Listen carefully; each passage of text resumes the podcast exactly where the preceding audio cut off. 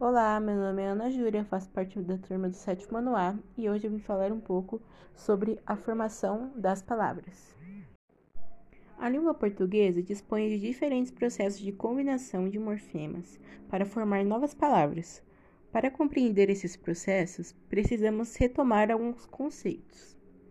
As palavras primitivas são aquelas que não derivam de outras palavras. Exemplos: dia, casa e flor e palavras derivadas, que são aquelas que derivam de outras palavras. Exemplos: diários de dia, casarão de casa, floreira de flor.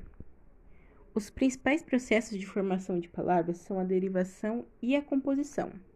Agora vou falar um pouco de cada um é, dessas composições. Agora vou falar um pouco sobre a derivação. A derivação consiste na formação de palavras novas, derivadas a partir de palavras já existentes na língua primitiva. Há diferentes tipos de derivação: prefixal ou por prefixação.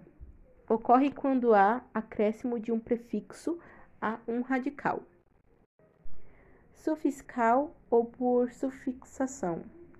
Ocorre quando acréscimo de um sufixo a um radical parasintética ou por parassíntese.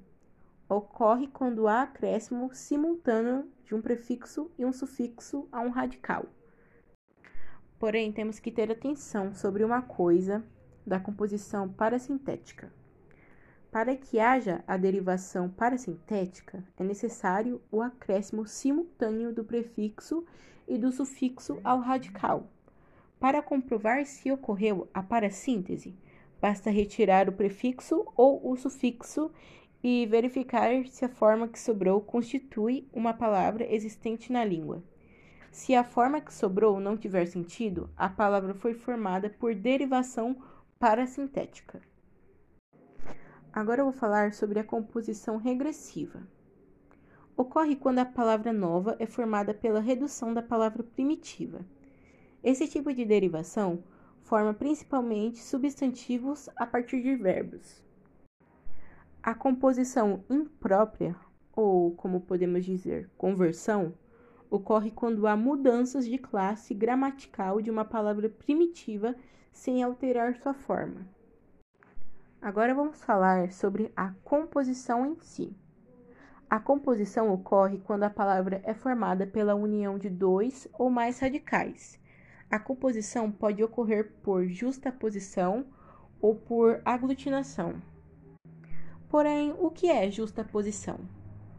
A justaposição ocorre quando não há alteração dos radicais que se unem.